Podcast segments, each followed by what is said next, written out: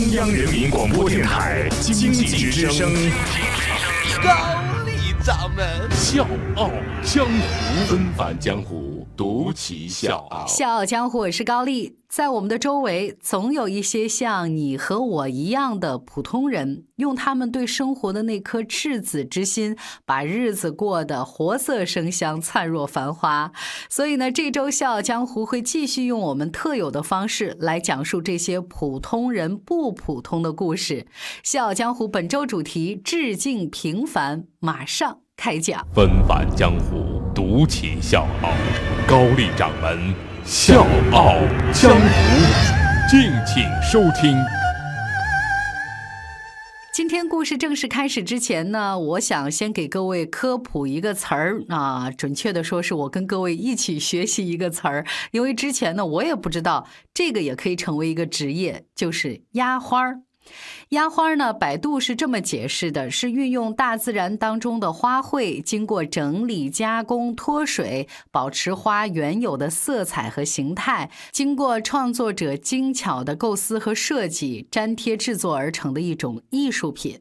那我们今天故事的主人公，九二年的小让，已经收获了国内外十几个压花大奖，创作了很多压花作品，也带了一批又一批的学员。他也找到了愿意为他花。一辈子时间去做的事情。小让本名叫吴让，是个成都姑娘，是踏遍大江南北研究花草的植物系少女，专注植物收集、压花艺术创作已经五年时间了。小让说自己想沉溺于压花一辈子，五年才只是刚刚开始。小让和压花的结缘是在大一的某一天。他的一个学长手里拿了一个小小的压花钥匙扣，就那么简单的一个样式，瞬间就击中了小让，他太喜欢了。幸运的是呢，小让就读的北京农业职业学院是国内第一个把压花艺术纳入专业必修课程的高校，所以可以想象小让有多么的幸运，有多么的幸福。从此之后，别人眼里不起眼的东西，在小让眼里都是宝贝。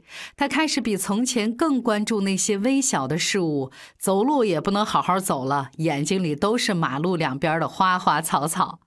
爱上压花之后，小让的衣食住行都开始偏向于自然舒适。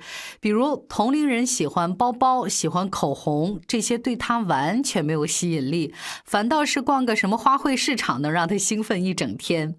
他就发现植物的花儿、果实、根茎还有叶子。本身就是一门艺术，阳光让重叠和交错的叶片产生奇妙的纹理。满眼墨绿的灌木丛叶子的背面竟然是灰白色的，这些都是小让眼里的美景。这大概就是所谓的真爱吧，没有什么原因，一切和植物有关的事物都会莫名的吸引他。我想告诉各位的是，压花其实是一个非常分裂的工作，就是它需要安静的时候呢，要特别。静，那行动起来呢是需要体力充沛的。你看压花素材呢，一般是来源于植物啊，比如说自己种的，或者去花卉市场买，再或者去什么园艺企业基地或者是郊游去采集。所以采集植物的时候是需要到处跑、到处找的，甚至呢去高原上采集植物。那制作压花作品的时候呢，是要完全静下来去琢磨的，把花材一朵一朵、一片一片的摆放在压花板里面，设计构思压花作品、粘贴，都需要十分的耐心和细心。小让最爱的还是自己种花当素材。开春呢，他会买一些美女樱、六倍利，还有香雪球这些个头大小不一样的草本花卉花苗，把它放在通风的房间，每天适当的浇水，就能不断的盛开到夏季。这个过程当中呢，就可以一直采摘压制。每天带着期待爆棚的心情给新鲜的植物浇水，每次摘取植物再摆放到压花板上，欣赏它们的纹理，闻到它们的芬芳。每天的工作和生活就在这样的等待和收获当中进行着。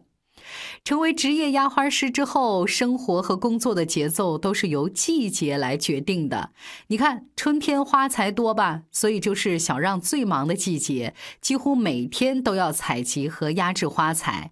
花期比较短的植物是很容易错过的，所以不能有丝毫的怠慢，不然就只能等到第二年了。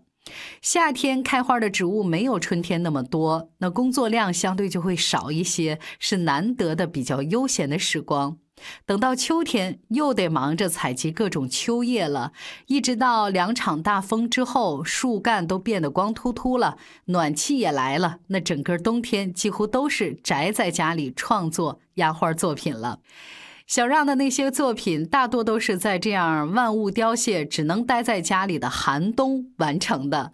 一般呢，一幅比赛作品要花一两个月的时间来完成。那再大一点的作品，需要的时间就会更长，而且创作的过程是爱恨交织、痛并快乐的过程。从学习压花开始，小让每年都会参加国内外的比赛，而且已经获得了很多的大奖。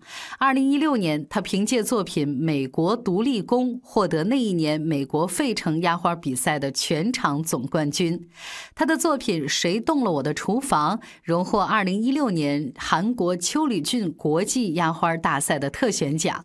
所以，那些创作当中难以突破的瓶颈和废寝忘食的努力，在作品诞生的时候都变得那么的值得了。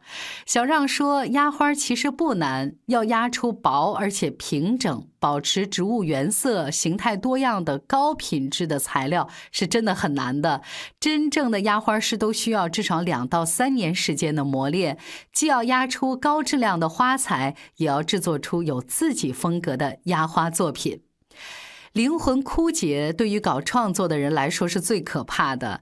小让保持创作灵感的方式就是旅行和摄影。摄影的时候对画面的捕捉，让他对一幅压花作品在构图上有更好的把握。而旅行是接近自然、接触各地不同植物最好的方式。小让记忆最深刻的一次旅行是在祁连山。八月底，高山草原上还是有很多野花盛开的。跟牧民聊天的过程当中，他知道了一些高原花卉是长的那种软刺。这种花卉呢，牛羊不喜欢吃。九月之后呢，就会慢慢的枯萎，然后被一层雪给覆盖了，就完全淹没了。小让听了之后很兴奋，就把它摘下来压花，这样呢，能在它枯萎之前，让它永远的定格绽放。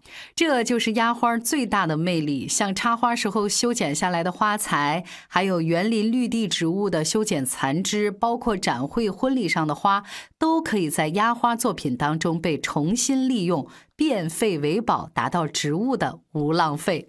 这也是小让为什么这么痴迷压花，因为它能给植物带来第二次生命。从大一爱上压花儿开始学习压花儿，到毕业的时候呢，他已经确定要把压花这个边缘艺术从爱好变成专业，甚至是一辈子要从事的职业。所以很多人都会有一个疑问：小让啊，你这么喜欢它，我们可以理解，但是当压花师，你能养活得了自己吗？我是叶檀，向你推荐有性格的节目《笑傲江湖》。请在微信公众搜索“经济之声笑傲江湖”，记得点赞哦。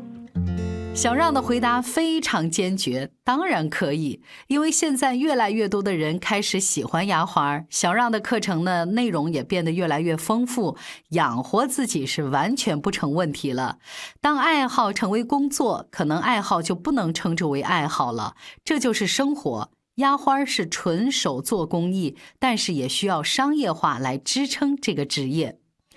所以小让的故事也让我特别感慨：梦想是真的会长大的，所以梦不能做太久，否则会失去实现的勇气。小江或是高丽，致敬平凡，明天继续。所有的鲜花都在哪儿呀？在我们爱的姑娘心里呀。姑娘们的心在哪儿呀？在他们爱的汉子身上呀。